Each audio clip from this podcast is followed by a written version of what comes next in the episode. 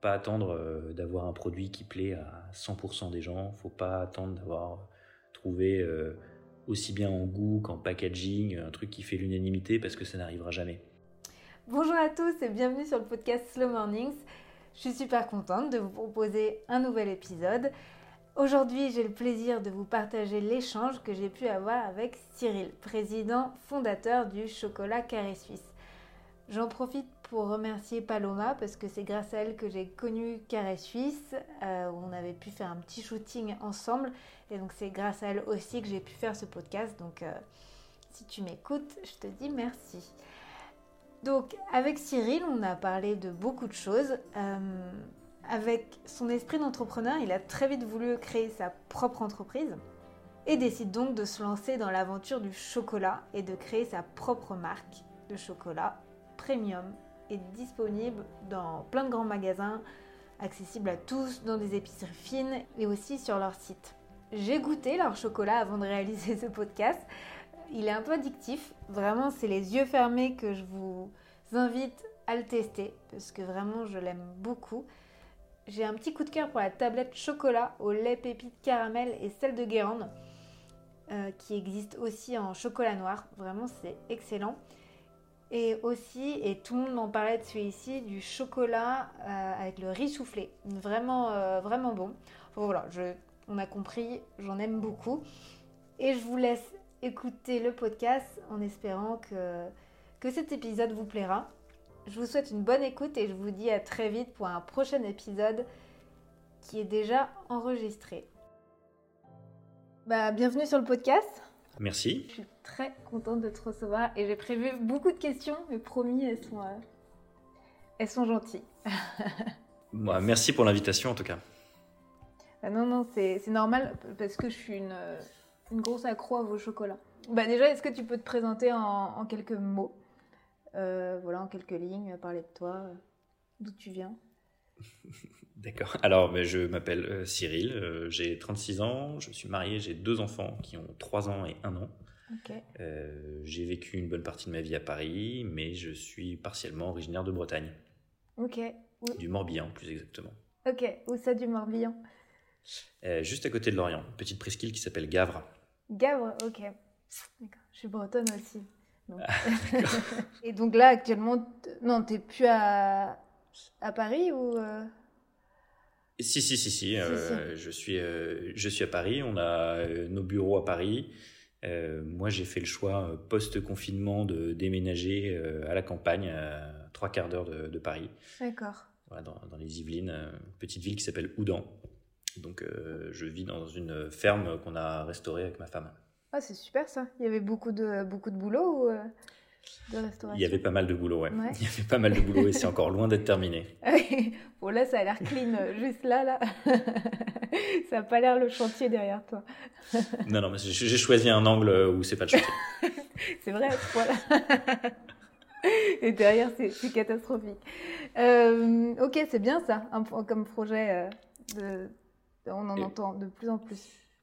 Oui, oui, apparemment, on n'est pas les seuls et on voit beaucoup de plaques 75 euh, euh, qui arrivent dans, dans, la commune, parce que c'est vraiment un tout petit ah plaid. Et euh, bah, après, le je pense que le, confinement de, le confinement strict de mars-avril a laissé quelques traces pour, pour tous les citadins parisiens qui habitent dans des, des petites surfaces. C'est ça, sans balcon et, et sans jardin. Mm. Enfin bon, bah tant mieux. Si, si vous êtes bien installé et, et content de votre choix, c'est le principal.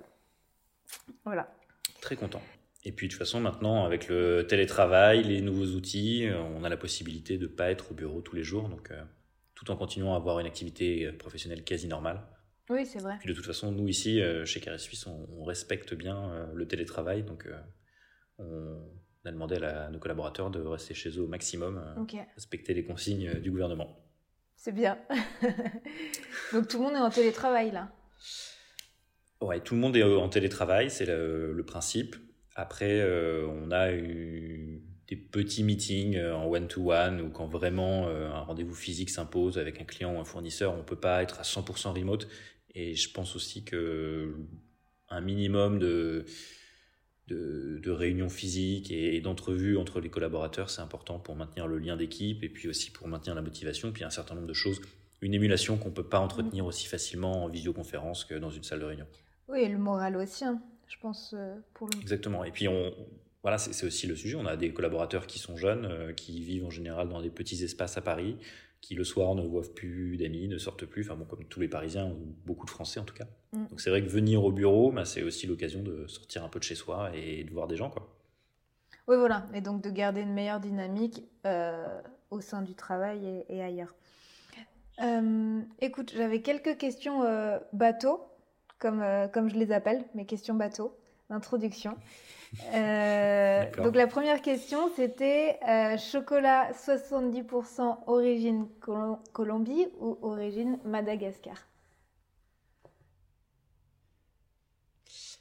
Euh, Je dirais origine Madagascar parce que c'était... J'aime beaucoup son équilibre, je trouve que c'est une recette qui est, qui est très réussie. Euh, après, bon, le chocolat de Colombie est, très bien aussi, mais Madagascar, euh, j'aime beaucoup parce que c'était euh, la première recette ou les deux premières recettes qu'on a sorties. Et, donc, j'ai un attachement, j'ai un attachement, ouais, un peu ancien à cette tablette-là parce que c'était le premier batch de recettes qu'on a sorti et savoir qu'elle est toujours dans la collection. Et on en a vendu beaucoup ça montre qu'elle plaît à nos consommateurs. C'est pas juste euh, un effet de mode ou une tablette qui rentre et puis qui sort euh, quelques mois après. Euh, voilà. Ça fait vraiment partie des best-sellers et des piliers de la maison. Ok. Après, oui, c'est un classique qui plaît. C'est un classique qui plaît, c'est un terroir qui est formidable. c'est voilà, c'est une recette qui est, qui est bien réussie et, et qui a fait qui a fait ses preuves et qui, on le voit sur les statistiques de vente, plaise énormément à nos consommateurs. Ok. Et euh, une autre question, euh, je suppose que tu prenais des goûters quand tu étais petit, ou peut-être même aujourd'hui, avec tes oui, enfants? Je... Alors, je, je, prends de, je prenais des goûters quand j'étais petit, j'en prends encore avec mes enfants, oui. Et alors, c'est quoi euh, Est-ce que tu peux nous dire ton type de goûter quand tu étais enfant? Alors, mon type de goûter quand j'étais enfant, c'était un petit pain au lait avec euh, du beurre et du chocolat en poudre euh, dessus, euh, Banania ou une marque hollandaise qui s'appelait Van Houten. Oui. Voilà, donc c'était c'était ce, genre de tartine que me préparait ma, ma maman. Voilà, ma maman qui... Le fameux goûter. Le fameux goûter de la maman, voilà, qui venait nous chercher à la sortie de l'école et donc qui nous préparait ce goûter. Et tu refais ça à tes enfants aujourd'hui? Alors, je refais ça pas exactement comme ça avec mes enfants. On a enlevé l'association euh, beurre, euh, beurre plus chocolat, ce qui était il y a 35 ans peut-être moins, moins extrême qu'aujourd'hui. Non, euh, mes, chocolats, mes enfants sont tout petits. Hein. J'en ai un qui est encore au biberon, donc lui, le goûter de toute façon, il est standard. et, voilà. Et, et, pour, la, pour la petite, elle a le droit effectivement à un morceau de pain avec un petit morceau de chocolat, mais un morceau de chocolat de chez nous forcément. Je, je ne fais pas marcher la concurrence et je suis très content qu'elle mange mon chocolat. Ouais, bah oui, elle en a de la chance, mais toi aussi. Et euh, une autre question, un de tes meilleurs voyages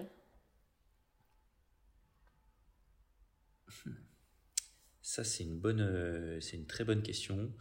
Euh, alors, un de mes meilleurs voyages à titre professionnel, c'est le Costa Rica. Il y a deux ans, on est allé euh, dans une de nos coopératives partenaires euh, voir leur travail. Euh, et c'était, vraiment passionnant parce que c'était, c'est une coopérative qui regroupe énormément de, de, fermiers, de cultivateurs qui vivent au milieu de la forêt. Donc au-delà de, de, la relation humaine et de la relation business, il y a un voyage en fait, le déplacement en tant que tel est déjà une aventure. C'est-à-dire que pour atteindre euh, les, lieux de production ou les lieux de récolte, euh, il faut faire de la jeep euh, sur des sentiers boueux, il faut faire de la pirogue pendant des heures et ensuite marcher pendant longtemps dans la forêt. ce qui en soi est déjà une aventure pour un, pour un, citadin, pour un citadin comme moi. Donc ça, ça reste... voilà, le, chemin était aussi beau que, que la destination. Donc ça, c'était à titre professionnel un moment magique. Et à titre euh, perso, euh, j'ai fait une randonnée euh, dans le Toubkal. Toubkal, c'est une montagne de l'Atlas marocain avec mon frère il y a quelques années et ça reste un, très beau voyage, parce que des paysages fantastiques, et puis un accueil des gens merveilleux qui avaient le cœur sur la main. Voilà, donc ça reste un très beau voyage que j'ai en mémoire. C'était un trek, trek d'une semaine ou quelque chose comme ça Ouais, c'est ça, une dizaine de jours dans l'Atlas, dans l'Atlas marocain. C'était c'était pas la grosse aventure, hein, c'était plutôt bien organisé avec un organisme de voyage, mais en tout cas, c'est ça, ça reste un des paysages et, c'est aussi un des moments qui m'ont fait aimer le Maroc. Euh, un, pays, un pays où je reviens très souvent et, où j'ai quelques attaches maintenant, donc euh, voilà. C'était la, découverte du pays. Je, te comprends, je suis allée euh, beaucoup de fois au Maroc aussi, bah, quatre fois je crois. Et, et la dernière fois, c'était un trek aussi de 7-10 jours et je trouve que même si tu dis que c'est bien organisé, ça quand même, ça te... on ne fait pas ça tous les jours, donc euh, c'est quand même euh, intéressant. Non, non, on fait pas ça, on fait pas ça toujours. C'est à la fois très proche de la France et en même temps, il y a un dépaysement qui est, qui est exceptionnel. Enfin, c'est deux heures et demie, trois heures de vol et on se retrouve euh, mm. dans les montagnes avec des paysages à couper le souffle et, et avec un, un décalage de vie qui est, qui est exceptionnel. Mm, mm. je suis d'accord. Après, j'ai eu la chance de, faire une partie de mes études euh, à l'étranger, et notamment en Asie, à Hong Kong. Donc c'était là un, bon, un bon point de départ euh, pour aller visiter, euh, pour aller visiter la Chine. C'est vrai que là, en termes de civilisation, on a une claque qui est, qui est énorme, mais c'est vrai que ça... Ouais, la, Chine reste aussi quand même un, un pays qui m'a énormément marqué, parce que la façon de vivre est, à la fois complètement différente, même si on reconnaît un certain nombre de traits euh, de l'Occident, ou en tout cas de pays euh, extrêmement développés en termes de technologie, en termes d'infrastructure, euh, et pourtant une façon de vivre qui est à des années-lumière des nôtres en France et en Europe. Et c'est vrai qu'avoir passé du temps là-bas, avoir fait des études là-bas, ça m'a ça aussi donné le, le goût du voyage et le goût de l'entrepreneuriat. Là-bas, chaque, chaque personne est presque un, petit entrepreneur à son niveau, euh, dans son quartier, euh, au bord d'une route, euh, un gars qui vend trois trucs. Ça fait lui un entrepreneur et, pourtant, même s'il a même pas de magasin et juste un petit stand par terre, il a sur son téléphone WeChat qui permet de prendre des paiements dans toutes les monnaies et dans toutes les et enfin voilà ils sont ils sont ils sont incroyables de, de ressources et d'innovation. Mais donc c'est un est-ce qu'il y a une, une rencontre qui t'a inspiré là-bas pour te lancer? Euh, C'est pas vraiment une rencontre. Enfin, j'ai pas une rencontre en particulier, mais c'est vrai que j'ai toujours eu, euh, depuis euh, mon enfance, l'envie de monter mon entreprise. D'accord. Je ne l'ai pas fait directement à la sortie de mes études, mais euh, quand j'étais quand j'étais assez jeune, je, je, regardais Capital le, le, dimanche soir à la télé avec mon père, et c'était le thème, c'était souvent euh, ils sont partis à l'autre bout du monde, euh, ils ont fait fortune en montant une entreprise, ou, ils ont tout plaqué pour partir au Brésil, euh, monter un bar de plage. moi, j'avais 12 ou 14 ans et ça me faisait rêver. Et je trouvais que c'était une bonne façon de, mettre en avant bah, des projets ou des vies un peu atypiques de chefs d'entreprise. Je me suis toujours dit, ah bah tiens, quand je serai grand, quand je serai plus vieux, je, je monterai ma boîte. Et ça, ça, ça, a été, euh, je pense, euh, d'une certaine façon, alors je vais pas euh, envoyer un texto de fan à Emmanuel Chin en disant vous avez changé ma vie en me poussant à, monter mon entreprise, mais c'est vrai que ça y a participé. Et, ensuite, c'est vrai que j'ai beaucoup aimé l'émulation et, la dynamique qu'on peut trouver en Asie, en Chine. ça m'a poussé à vouloir entreprendre voilà, et, à faire des choses en dehors du salariat. Et hum, est-ce que tu as pensé entreprendre là-bas? Je sais pas combien de temps tu es resté. Euh. Alors, j'ai pensé entreprendre là-bas, euh, mais c'était vraiment à la fin de mes études et je viens pas du tout d'une famille d'entrepreneurs, donc euh, c'était pas quelque chose qui était évident. je viens d'une famille où tout le monde a fait des études assez classiques, voilà, dans, dans, des écoles traditionnelles, et puis ensuite avoir fait carrière dans des grands groupes. Donc donc créer son entreprise, c'était pas quelque chose qui était évident euh, au niveau familial. Et c'est vrai mm. que quand j'ai terminé mes études, j'avais certainement pas la maturité pour me dire que j'avais envie de le faire tout de suite. Donc euh, j'ai commencé à travailler dans, dans une grosse boîte euh, pendant quelques années qui, qui m'assurait aussi d'avoir un tampon d'employabilité sur mon CV. D'accord. Mais... Il faut savoir aussi que moi j'ai quitté l'école, enfin j'ai été diplômé à peu près au moment de la crise des subprimes, donc bon, il n'y avait pas non plus, c'était une crise économique qui en fait ridicule par rapport à ce qu'on est en train de vivre aujourd'hui, mais en tout cas qui laissait planer euh, quelques doutes sur euh, l'emploi des jeunes, sur nos capacités euh, potentielles ou sur nos possibilités à mhm. trouver un job facilement. Donc c'est vrai qu'à la sortie des études, quand on m'a proposé du boulot, je l'ai pris parce que c'était une façon d'être, bah, d'avoir, d'avoir un salaire à la fin du mois et pouvoir me lancer dans la vie active. Et puis, ouais, voilà, je me suis dit, je, je me suis dit qu'il serait toujours temps plus tard de monter mon entreprise. C'est ça, et ça t'a donné du temps de, de réflexion et tu saurais si tu t'étais lancé plus tôt, euh, peut-être qu'aujourd'hui, tu ne serais pas là où tu en es. Certainement, mm. euh, certainement parce que l'expérience professionnelle que j'ai eue m'a énormément formé. C'était pas les moments les plus agréables de ma vie parce que c'était pas forcément le métier qui me plaisait, mais en termes de méthodologie, euh, a posteriori, je reconnais que ça a été très formateur. sur le moment, c'était pas là une partie de plaisir, mais en tout cas, maintenant, je reconnais que j'ai appris énormément là-bas et, ça me permet d'être plus efficace dans mon travail euh, quotidien. Je travaille dans un cabinet d'audit. C'était c'était une bonne c'était une bonne première expérience professionnelle et surtout euh, ça m'a appris euh, un chef d'entreprise aujourd'hui il doit maîtriser son bilan on fait beaucoup de finances on fait beaucoup de business plans on fait beaucoup de tableaux on fait beaucoup de ça fait partie aussi du boulot. Hein. C'est pas que euh, s'occuper de son produit ou de son ah bah service. Euh, savoir euh, gérer sa boîte et toute la partie gestion est extrêmement importante. Et c'est vrai que cette expérience professionnelle en audit m'a permis quand même d'avoir un solide bagage Bonne leçon de vie. Bah, sur de l'analyse financière, sur de la comptabilité. et c'est très utile aujourd'hui. Ouais. Donc heureusement, heureusement que tu es passé par là. Clairement. Heureusement que je suis passé par là. Ouais. Et euh, bah, moi, j'ai découvert KRS Suisse il y a quelques années en faisant des photos euh, avec Paloma. En fait, c'est grâce, euh, grâce à un shooting photo que j'ai découvert KRS Suisse. Mais voilà, je voulais que. Là, on a fait une longue introduction, mais je voulais que tu nous parles un peu plus de, de Suisse. Alors, Carré Suisse, c'est une marque de chocolat qui a 8 ans maintenant, euh, l'idée, le positionnement de la marque, c'est dire on veut être le chocolat euh, premium, mais du quotidien.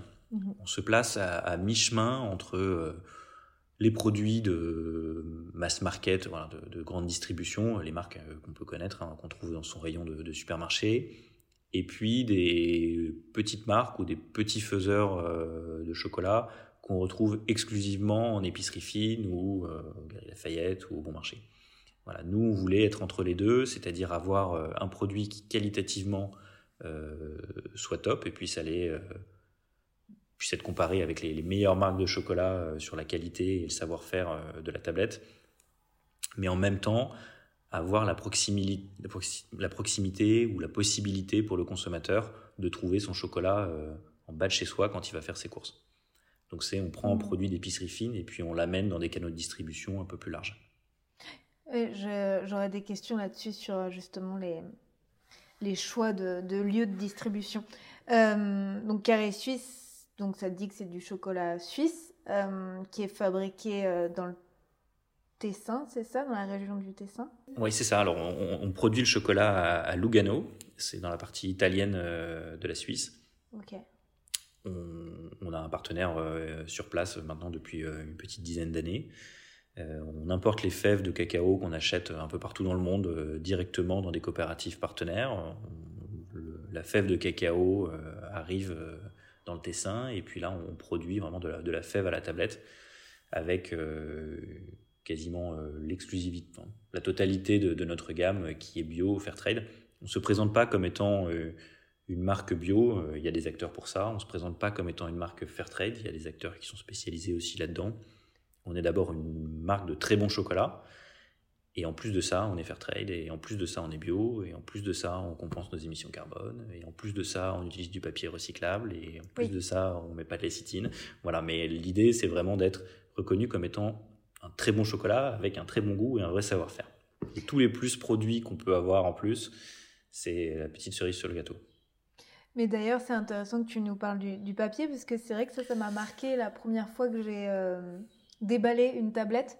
Euh, donc le, je sais pas si c'est de l'aluminium, mais en tout cas la, première couche qui entoure le, chocolat, Ça, ça, elle est bien différente de tous les autres chocolats qu'on trouve dans le supermarché.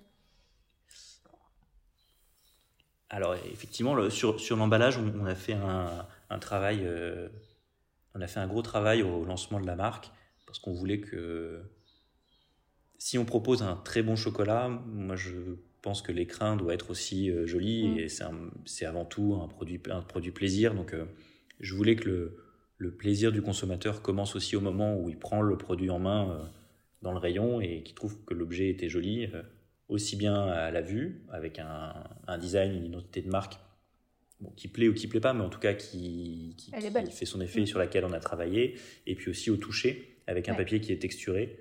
Euh, donc c'est un objet qui en soi est, joli. Alors on n'a pas voulu faire de l'art, hein, c'est pas un produit de luxe, mais c'est un produit qui pour un produit de, grand, de grande consommation est travaillé aussi sur son emballage. Et effectivement à l'intérieur, on a une enveloppe euh, c'est du papier aluminium, hein, mais qui est euh, rouge, parce que bien sûr, euh, c'est l'identité de la marque. suisse. vraiment fin en plus. On voulait pas mettre. Ouais, oui, il, est très fin. Alors, il, est là pour, pour protéger le chocolat et, effectivement le préserver des, agressions extérieures, mais c'est un papier qui est fin, qui est en aluminium, rouge, et qui fait aussi son effet. Une fois qu'on a ouvert le papier cartonné, on, a derrière une tablette emballée dans un aluminium mm. rouge. Mais c'est vrai que la, première couche d'emballage, comme tu dis, au toucher, on dirait presque du papier canson euh, qu'on achète aux Beaux-Arts ou, euh, autre. Ouais, ouais bah, c'est le même type de, de, papier avec un grammage euh, assez important. Donc, effectivement, au toucher, il y a, y a une texture qui, est, qui est intéressante. On a un vernis qui est mat aussi, donc ça, vient apporter mm, mm. voilà, une touche un peu plus contemporaine que, oui, vrai. que les vernis qu'on trouve d'habitude sur les papiers alimentaires. Euh, et, pour rebondir sur les fèves de cacao, euh, comment, euh, comment vous faites pour sélectionner? Ça doit être assez compliqué quand même. Alors, pour sélectionner, en fait, on, est, on a, ça a beaucoup évolué depuis, depuis le, lancement. Il y a une dizaine d'années, quand on a lancé la marque, on s'est beaucoup appuyé sur un, un, réseau de coopératives donc c'est en général, c'est des, agriculteurs, des, fermiers qui, se regroupent pour, pour vendre leurs fèves de cacao et d'autres produits d'ailleurs. Ils ne vendent pas que, mmh. la fève de cacao, mais nous, en ce qui nous concerne la fève de cacao, on s'est euh, beaucoup appuyé sur euh, le réseau de notre partenaire chocolatier et puis aussi sur euh, Choco Suisse, qui est la fédération des chocolatiers suisses, qui, met à disposition un certain nombre de contacts et un certain nombre de, liens avec, avec les coopératives avec lesquelles ils ont l'habitude de travailler. Et puis au fur et à mesure, euh, via des rencontres, via des voyages, via des salons. Euh, on, se, on, crée des relations avec des, des, producteurs, avec des coopératives qui commencent à s'organiser et qui cherchent des nouveaux clients. Mmh. Euh, on, est, on est certes une petite marque, mais on commence à avoir une petite visibilité qui fait que maintenant un certain nombre de coopératives nous appellent en nous disant bah, on est des petits producteurs, on cherche des débouchés en Europe, en Suisse, est-ce que vous êtes intéressé par nos fèves C'est bien. Ils nous envoient des échantillons. Exactement, ils nous envoient des échantillons de, fèves de cacao, euh, on les teste euh, dans notre labo RD euh, à Lugano, et si elles correspondent au niveau de qualité, aux analyses microbiologiques et gustatives aussi surtout, si la coopérative et le partenaire potentiel répond aussi à un cahier des charges qui est assez strict sur le bio, sur le commerce équitable, sur un certain nombre d'engagements environnementaux aussi, eh ben, on envisage de travailler avec eux. Ok. Mais finalement, dès le début, vous êtes plutôt bien accompagné euh, si tu veux te lancer euh, dans le domaine du chocolat. Oui, alors on a eu, on a eu la chance d'avoir euh, des partenaires qui, qui, savaient vraiment ce qu'ils faisaient et puis d'avoir des, des, fédérations professionnelles qui, qui, ont énormément de, ressources aussi, de contacts pour nous accompagner. Mmh. Et, et, pourquoi t'être lancé dans une aventure entrepreneuriale autour du chocolat? Alors, euh, le chocolat, parce que quand j'étais étudiant comme job d'été, je travaillais pour un chocolatier en Suisse, pour une marque euh, qui aujourd'hui est l'un de nos concurrents. mais mais c'est ça qui m'a fait découvrir le produit, c'est ça qui m'a donné envie euh, d'entreprendre dans le chocolat et d'entreprendre dans le chocolat suisse, qui est un produit merveilleux avec un vrai savoir-faire. C'était un job d'été, hein, je faisais vraiment du, les ah petits travaux qu'on donne aux étudiants l'été, mais euh, ça m'a fait découvrir le produit. Et, aujourd'hui, je suis euh, content de voir mes tablettes à côté de celles de, de la société dans laquelle j'allais travailler l'été. Quoi. Et justement, comment, comment sortir du lot, justement, par rapport à tous ces gros concurrents? Et alors c'est une excellente question, c'est la question qu'on se pose euh, tous quand on est une petite entreprise ou une petite marque agro, euh, déjà une petite marque en général, euh, mais je pense encore plus une petite marque agro. C'est vrai qu'en grande distribution notamment, tous mm. les rayons sont trustés par les très très gros acteurs. Et c'est vrai que c'est très difficile de se faire une place.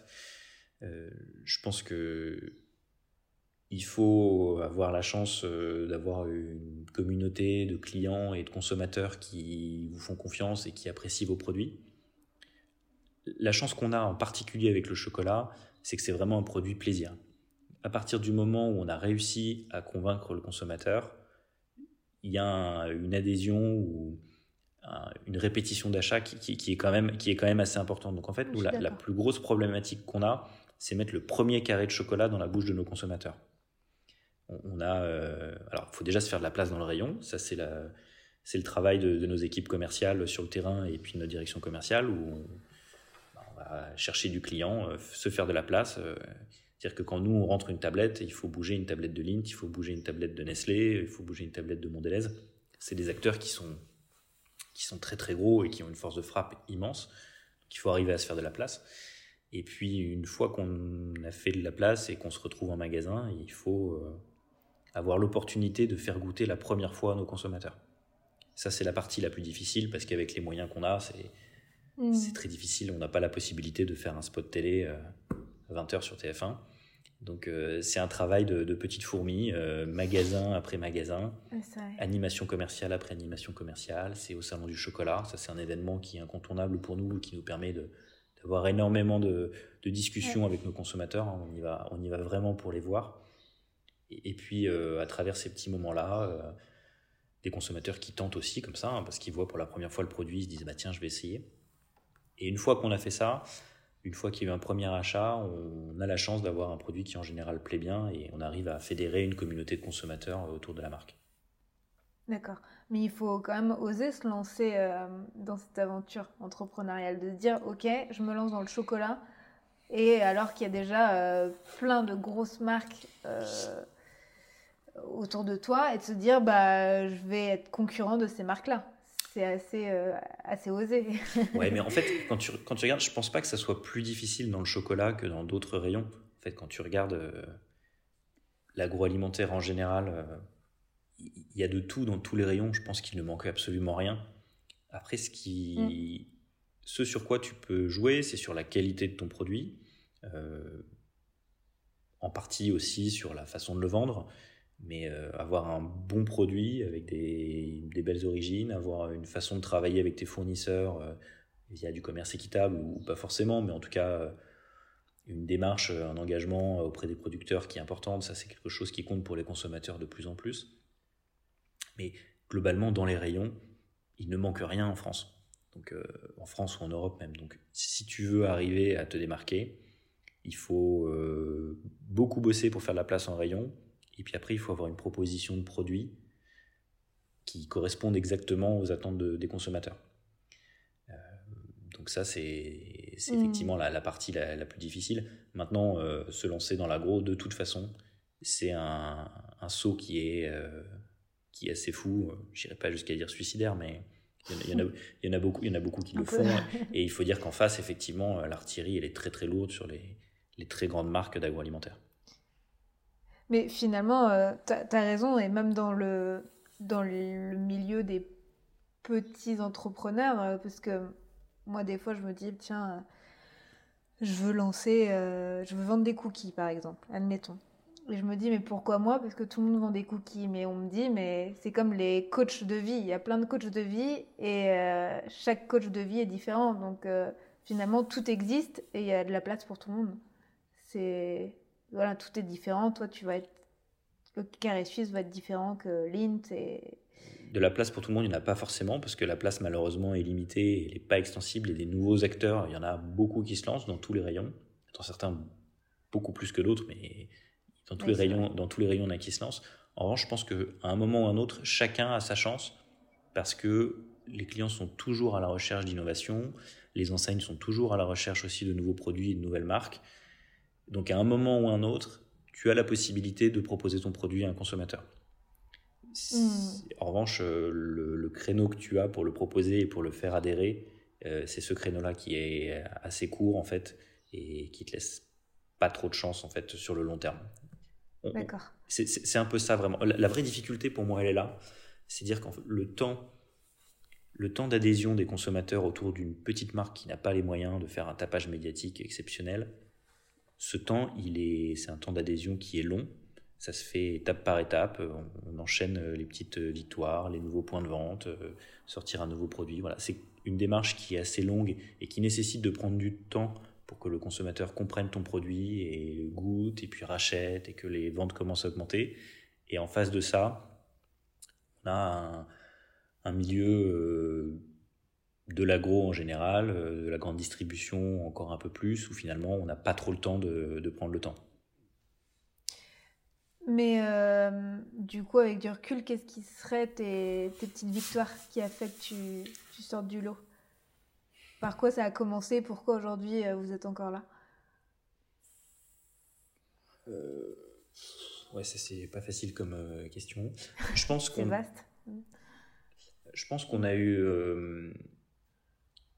on a eu un petit peu de chance. On a eu un petit peu de chance. la première année, on, a été élu espoir de la chocolaterie au Salon du Chocolat.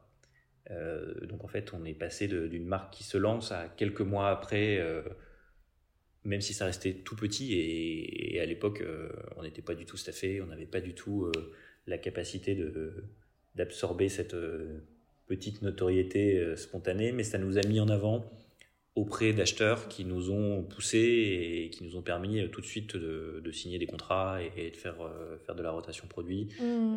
C'est notamment pendant ce salon du chocolat que j'ai rencontré les acheteurs de Monoprix qui, alors ça a mis du temps à se mettre en place derrière, mais en tout cas, euh, ça a été le premier gros contrat qui nous a permis quand même de, d'avoir de la visibilité. Et aujourd'hui, ça reste euh, notre principal client et, et un client historique depuis 7 euh, ans.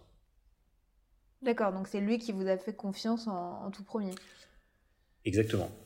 Exactement. C'est voilà, le responsable des relations PME de Monoprix qui nous a fait confiance, qui a aimé le produit, hein, parce que au-delà de, du positionnement économique ou de la promesse euh, marketing du produit, il a d'abord aimé le goût. C'était quelqu'un qui est, qui est euh, gourmand et, et, qui mange du chocolat. Donc en fait, il a déjà apprécié le produit euh, gustativement parlant. Et puis ensuite, et ensuite il s'est dit, bah, il y a peut-être quelque chose à faire ou peut-être une place à prendre dans le rayon. Ok. Et, et donc tout à l'heure, tu parlais des, de produits qui fonctionnaient mieux que d'autres. C'est quoi votre meilleur vendeur? Alors, il y, a, des produits qui, pour moi, fonctionnent bien euh, gustativement parlant, qui sont des vraies réussites en termes euh, d'équilibre, qui sont des, très beaux produits euh, de chocolatier, mais qui ne trouvent pas forcément leur public. Ça, c'est toujours ça. Ça, c'est toujours un peu triste. On sort, on sort des innovations avec des, des ingrédients ou des inclusions qu'on va chercher à l'autre bout du monde, des choses dont on est très très fier.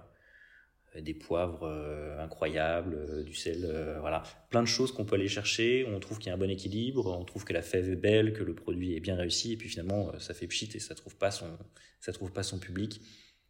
Il faut savoir que à la fin, en magasin, le consommateur ou la consommatrice, c'est vrai que c'est très souvent des consommatrices qui achètent nos produits, elles se rabattent très souvent sur les best-sellers qui sont euh, le chocolat noir de Madagascar, ça c'est un, de nos best-sellers, et puis surtout euh, notre chocolat au lait, euh, pépites de caramel et fleurs de sel de Guérande.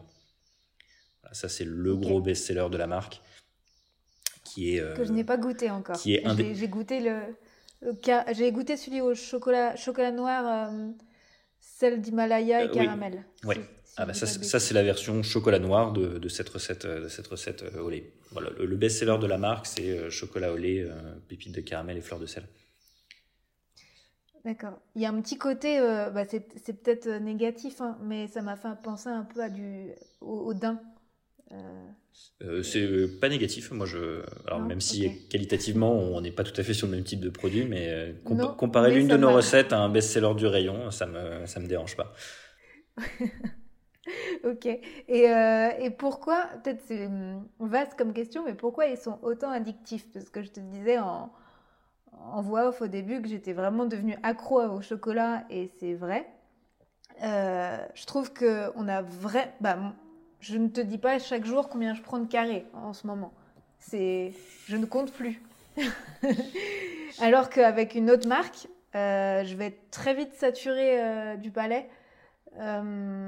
Et non, les, les vôtres. Alors, c'est ça en fait. Tu as, mis le, as mis le doigt dessus. Je pense que ce que tu viens de dire est encore est vraiment valable sur un certain nombre de, nos recettes. Toutes les recettes en fait avec des inclusions. Sur les, sur les chocolats noirs, euh, je pense que ce côté euh, saturation est moins valable parce que as, tu as un goût dans la bouche. Mais euh, quand tu prends nos tablettes avec les inclusions, je parlais tout à l'heure de la recette au caramel et fleurs de sel, chez certains de nos confrères ou concurrents, ils poussent tous les goûts d'un seul coup. Donc en fait, tu as une explosion de saveur, plus ou moins réussie, mais en tout cas, tu as une explosion de saveur en, un seul, en une seule fois. D'accord. Ce qui fait qu'en fait, ça, ça mobilise, ouais, ça mobilise tous les capteurs tous les capteurs gustatifs de ta bouche en une seule fois. Là où nous, on préfère découper, et quand tu croques bah, la tablette dont on parle, tu as déjà le chocolat au lait, ensuite le caramel, avec le côté craquant. On a beaucoup travaillé aussi sur la, taille des, cristaux de, caramel. Et enfin, tu as là une petite note salée. Tu n'as pas tous les arômes qui arrivent en même temps et tous les goûts qui arrivent en même temps. C'est un choix de notre part parce qu'on voulait que la, dégustation dure un petit peu plus longtemps et en même temps, ça évite d'avoir tous tes capteurs qui sont. Euh, euh, bah, toutes tes papilles gustatives et tous tes capteurs euh, gustatifs qui soient vraiment. Qui, fonctionnent. Ouais, qui, fonctionnent de, façon séparée et, et, qui permettent bah, de profiter vraiment de ta dégustation. Ça doit être une longue recherche ça, pour en arriver là et de se dire qu'on arrive à faire différents paliers donc dans la dégustation d'un même carré de chocolat, ça doit être hyper complexe de travailler cette recette finalement. C'est une recette. Ouais, alors ça c'est le travail, c'est le travail de nos chocolatiers. Hein. C'est vrai que c'est des gens qui ont, une belle expérience, euh, qui ont une belle expérience là-dedans. Et puis après c'est vraiment une, démarche, euh, bah, c'est un choix de la marque. Voilà, notre notre positionnement est comme ça. Si tu prends toutes nos recettes, on en a une autre euh, chocolat noir avec euh, du citron vert et, du poivre, c'est la même chose. Déjà le chocolat, le citron vert ensuite et le poivre à la fin. J'aimerais bien la goûter aussi. Voilà, on, travaille, on travaille toujours comme ça et c'est une des, une des marques de fabrique euh, de notre maison. C'est bien. Mais moi maintenant j'apprends à moins manger. Voilà, c'est un exercice à l'envers. ouais, ça c'est pas bien, ça faut apprendre à plus en manger. Ah non, non, non, mais si tu me voyais, non, non, impossible. c'est très difficile. Tu te dis, allez, j'arrête. Et en plus, ça se mange, il se mange euh, avec ton café euh, le midi, il peut se manger pour le goûter, euh, pour le dessert du, après le, dîner. Enfin, voilà.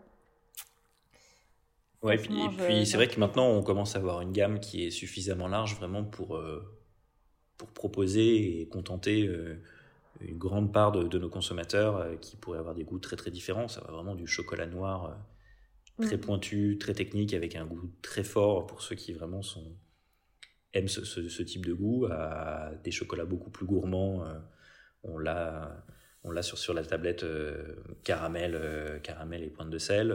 on a des produits qui, notamment une de, de nos nouveautés, c'est un chocolat au lait de coco. Donc un chocolat qui est à la base un chocolat noir, mais avec ah, du lait de coco, du sucre de coco et de la coco râpée. Donc ça fait beaucoup. Ça, ça, ça, pourrait comme ça faire beaucoup de coco, mais en fait c'est très bien mm. équilibré. Ça n'a pas du tout un goût industriel hein, de, de, coco. Il est hein. excellent et ça fait vraiment un dessert.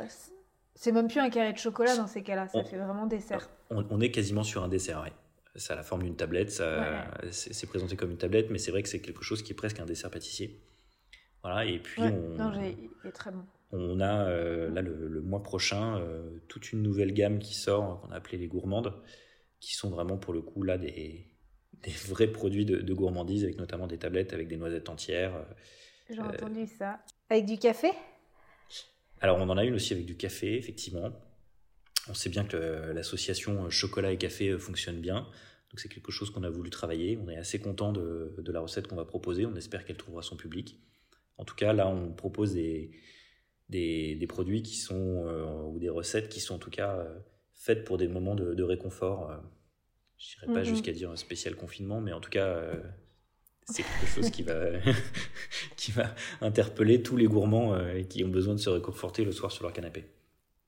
Et je pense que ce que j'entendais, qu'il y avait une, euh, une tablette qui, dis-moi si je me trompe, mais donc c'était euh, chocolat, noisette, café oui. et caramel Oui, exactement. non, pas caramel. Si. Si, Oui, donc ouais. finalement, c'est un peu comme les arômes de- d'un café que tu vas prendre chez un torréfacteur, qui souvent, tu sais, le matin, il te propose euh, un café et les notes d'arôme, c'est euh, noisette, chocolat et, euh, et caramel. Donc c'est exactement les, Exactement. les mêmes arômes. Donc je trouve ça hyper intéressant. euh. Donc forcément, ça va marcher. Exactement. Mm, mm. Ben, on espère que ça va euh, marcher. et d'ailleurs, je suis curieuse de ce que j'avais dit à Paloma, que j'étais pas très pour tester votre chocolat blanc parce que j'aimais pas trop votre cho- bah, le chocolat blanc Mhm. en général. Et elle m'a dit non, mais teste-le parce que celui-ci, justement, il est, euh, bah, il sort du lot. Oui. Donc je ne l'ai pas encore testé, mais elle me l'a bien vendu.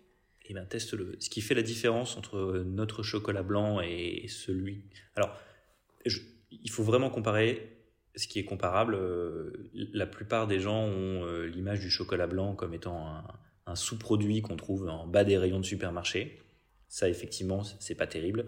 Après, il y a beaucoup de chocolatiers qui savent faire de très bons chocolats blancs et qui en ont hein, parmi les- nos concurrents euh, ou confrères qu'on peut trouver en épicerie fine qui font des produits euh, d'excellente qualité à base de chocolat blanc. Ce qui fait la qualité d'un chocolat blanc, c'est la qualité du beurre de cacao qu'on va mettre dedans. Le beurre de cacao, c'est le principal composant du, du chocolat blanc. C'est un composant qui coûte relativement cher, voire même très cher. Euh, Mm. Et c'est aussi le composant dans lequel on retrouve beaucoup d'arômes euh, de la tablette, enfin, en tout cas qui participe à, à donner le- son goût au chocolat et donc à la tablette in fine. Donc euh, quand on met les moyens pour mettre un beurre de cacao de qualité, de la meilleure qualité possible, on arrive à la fin à avoir un produit de qualité. C'est pas un sous-produit comme ont pu le proposer un certain nombre d'industriels. Mhm. Oui, non, c'est vrai que ça a vite tendance à être trop écœurant, un, beurre de cacao qui n'est pas de bonne qualité. Et, euh, et j'avais une question sur les tarifs. Comment vous fixez euh, vos tarifs?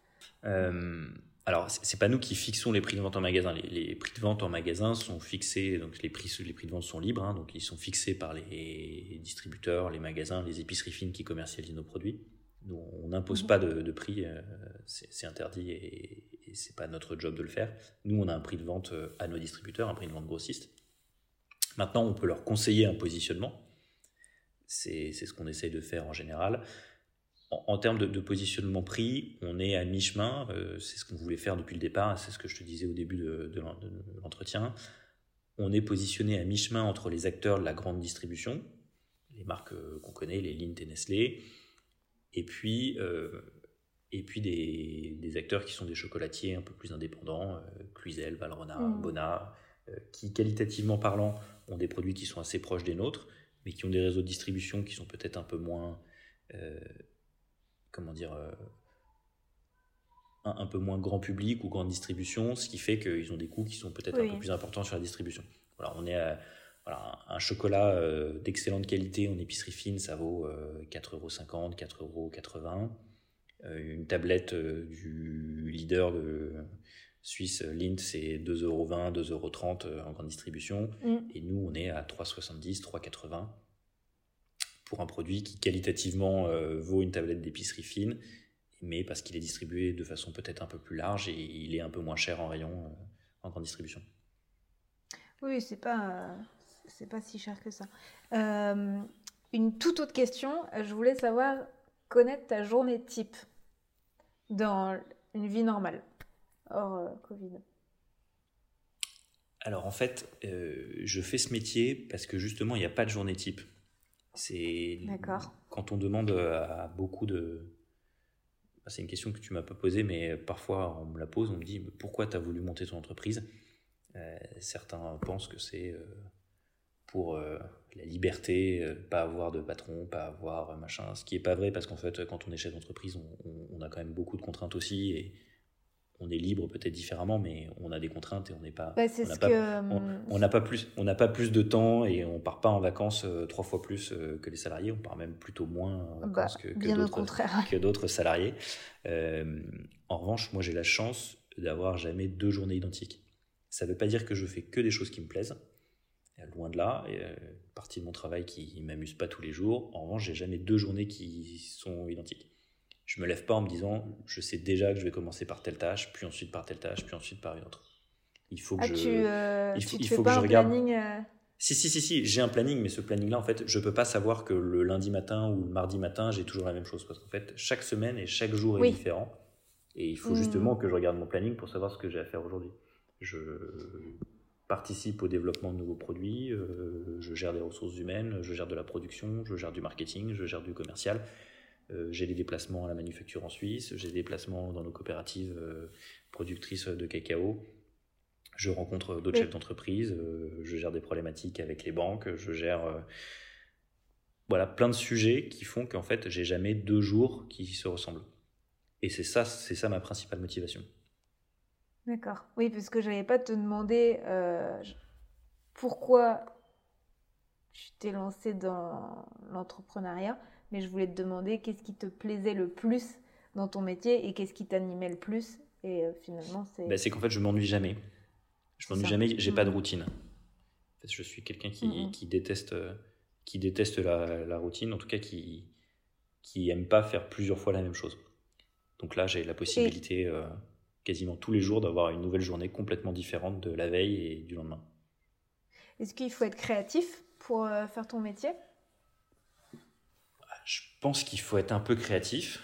Maintenant, je ne suis pas moi, un pur créatif, hein, euh, loin de là. Hum. Je profite euh, de la créativité de certains nombre de partenaires avec lesquels on travaille, notamment pour imaginer nos packaging, pour imaginer une partie des recettes qu'on va hum. commercialiser. Maintenant, je pense que j'ai une capacité en fait, moi, je suis expert en rien. Mon job, c'est de, comprendre euh, et de savoir faire un petit peu de tout. Et euh, je m'entoure des gens qui sont experts dans un certain nombre de domaines. Ce que moi, je dois faire, c'est en être suffisamment conscient de ce que eux font et d'avoir un minimum de connaissances ou de compétences dans ce qu'ils font, juste pour être capable de leur mmh. parler et de parler leur langage pour leur faire comprendre ce que moi j'ai en tête. Euh, Exactement. Et de comprendre ce qu'ils veulent euh, dire. Donc en fait, un petit peu un couteau suisse. Je suis un petit peu un couteau suisse. C'est une blague que Paloma m'a interdit d'utiliser parce que a priori ça fait nul. Et euh, quand on s'appelle carré suisse, on peut pas utiliser cette blague de couteau suisse. Mais bah, jusqu'à très récemment, je l'utilisais encore assez souvent. Voilà, voilà. Et ben non, ben, en fait, ma Respecom m'a dit arrête d'utiliser la blague du couteau suisse, elle est nulle. Voilà, donc je l'utilise pas, mais c'est ça. On est un chef d'entreprise, c'est un couteau suisse. Ouais, bah, c'est ça. En fait, j'allais te demander quelles étaient les qualités à avoir, mais euh, c'est ça, être, euh, être un petit couteau suisse. Je pense qu'il y, y, a deux qualités euh, principales. C'est le couteau suisse, qu'on n'a pas le droit d'utiliser, mais c'est ça. Et la deuxième qualité, c'est quand même l'abnégation. C'est la capacité à, à, prendre des baffes, à pas douter, à continuer parce qu'il il y a mm. beaucoup plus de journées où tu te dis que tu vas abandonner que de journées où tu as des super succès. Et c'est quoi le plus dur justement?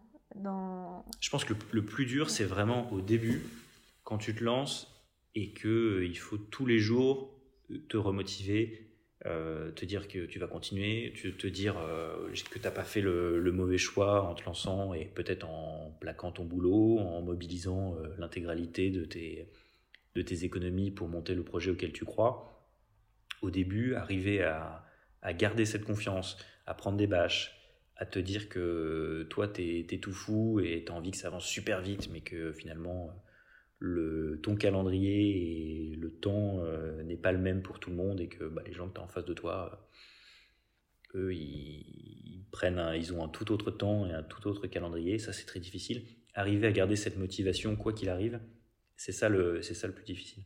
Je pense que les chefs d'entreprise, alors euh, tout le monde n'a pas une idée géniale. Il faut pas attendre l'idée géniale pour se lancer. Euh, des Mark Zuckerberg ou des Elon Musk, euh, machin, il y en a pas non plus des millions. Hein. La plupart des gens qui se lancent et qui montent des business, c'est juste des personnes normales qui pensent qu'ils ont une idée suffisamment valable et qu'ils ont suffisamment d'envie et, de courage pour se lancer.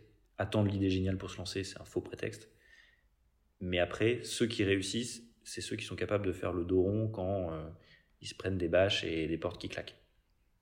C'est ça le, qui fait la différence entre, mon avis, ceux qui réussissent et ceux qui, ceux qui lâchent en cours de route.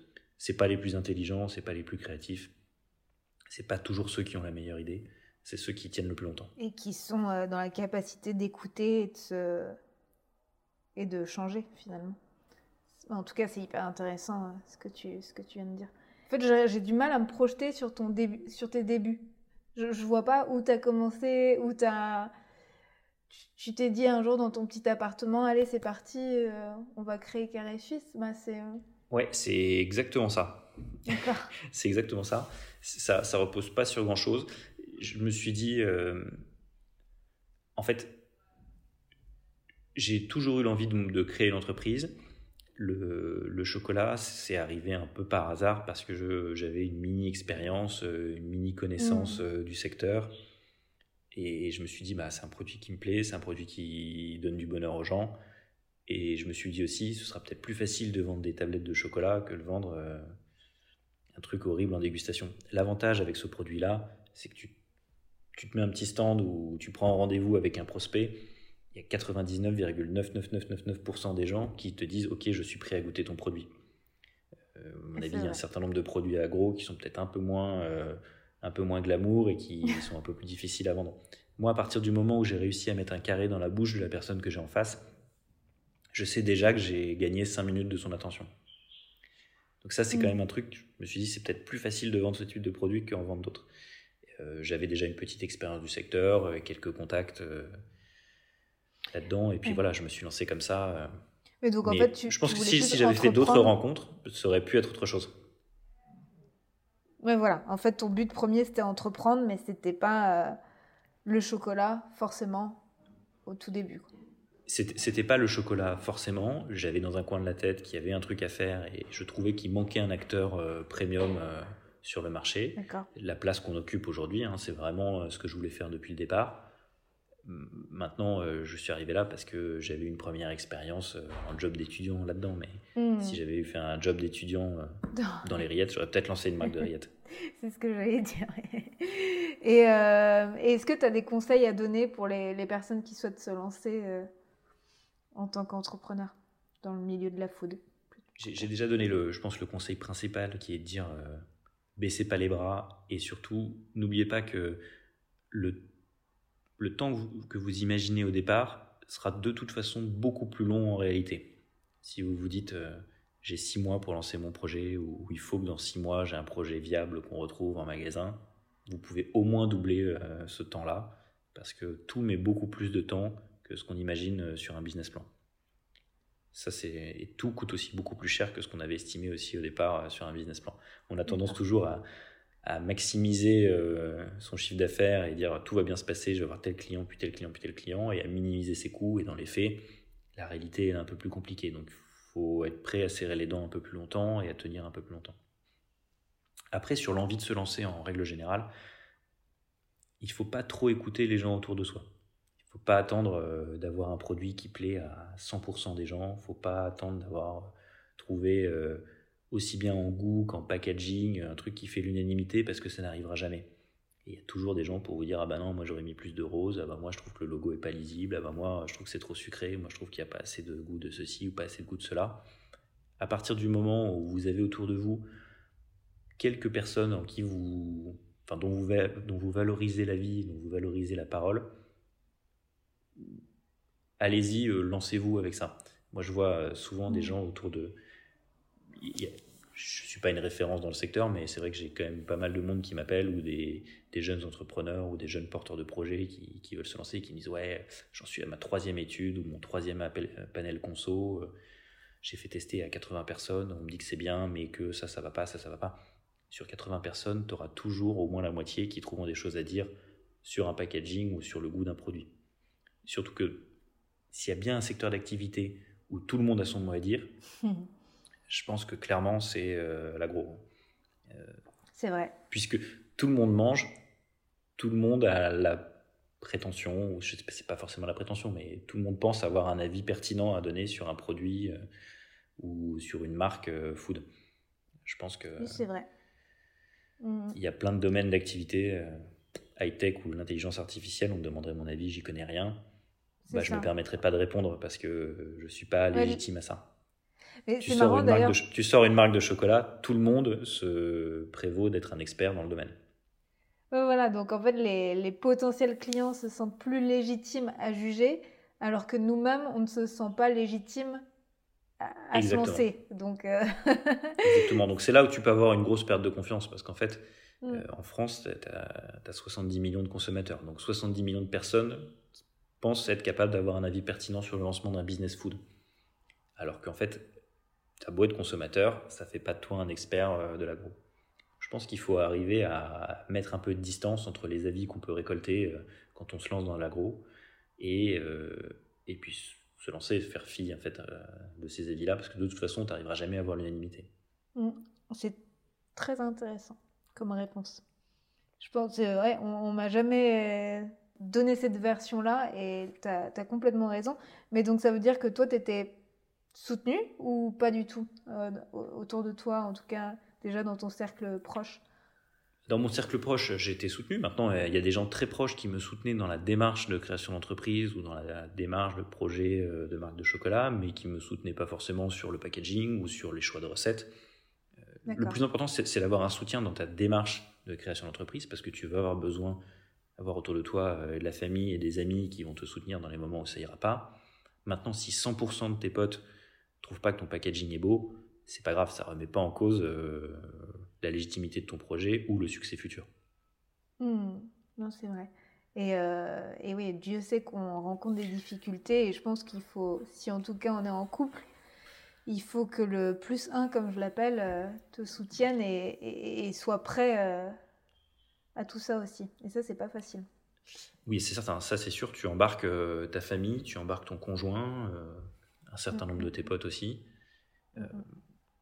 Et puis surtout sur un temps qui peut être assez long. Je, souhaite à tout le monde de réussir vite et fort, mais c'est vrai que surtout dans l'agro, hein, c'est pas des métiers où tu as des marges euh, exceptionnelles, c'est pas des métiers euh, ou des business dans lesquels tu peux avoir une croissance euh, fulgurante, exponentielle, comme tu peux l'avoir dans d'autres secteurs ou dans la tech.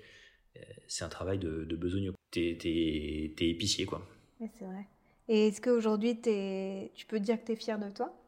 Je pense qu'il faut faut pas être prétentieux, mais euh, je, ne suis pas fier de moi, mais je suis fier du travail qu'on a accompli en équipe avec euh, tous les gens qui ont travaillé sur ce, sur ce projet et sur la marque, tous les gens qui travaillent encore au quotidien et, et qui, euh, malgré le Covid, malgré les galères, malgré plein de trucs, arrivent à faire vivre la marque et la faire grossir chaque année.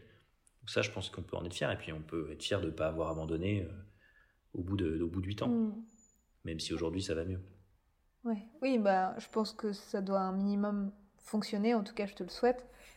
Euh, ça fonctionne, un minimum, ça va. donc, euh, donc c'est très bien. Ok Cyril, euh, est-ce que tu as autre chose à, à transmettre? Une question que je que j'ai pas posée. J'avais plein d'autres questions, mais de mon côté, je vais arrêter là. Je pense qu'on a, je pense qu'on a fait le tour. Hein. La conclusion, c'est de dire tenter sa chance, c'est jamais du temps perdu faut pas le faire n'importe comment, faut pas le faire euh, sur un truc complètement bancal. Je pense que là, ce serait une perte de temps peut-être et, d'argent, mais euh, si on croit suffisamment fort en son projet, même si la réussite n'est pas forcément financière, elle est aussi, euh, c'est aussi une façon de se prouver des choses et c'est aussi une façon de se réaliser. Hmm. Il faut pas le faire dans n'importe quelle, dans n'importe quelle situation, dans n'importe quelle dans n'importe quelle condition, mais, mais je pense que encourager les gens à lancer leur boîte ou à, ou à poursuivre un projet entrepreneurial, hein, c'est pas toujours forcément dans le cas d'une création d'entreprise pure, hein. ça peut être une reprise, ça peut être une association, ça peut être rejoindre une équipe ou un projet qui se lance. C'est jamais du temps perdu, il y a toujours des choses à apprendre. Et moi, je pars du principe que voilà, on va bosser 40 ans de notre vie si on a une idée ou un truc dans le ventre et qu'on se dit tous les matins ah j'aimerais bien tenter ça, c'est trop dur et trop long de le garder dans son ventre pendant 40 ans.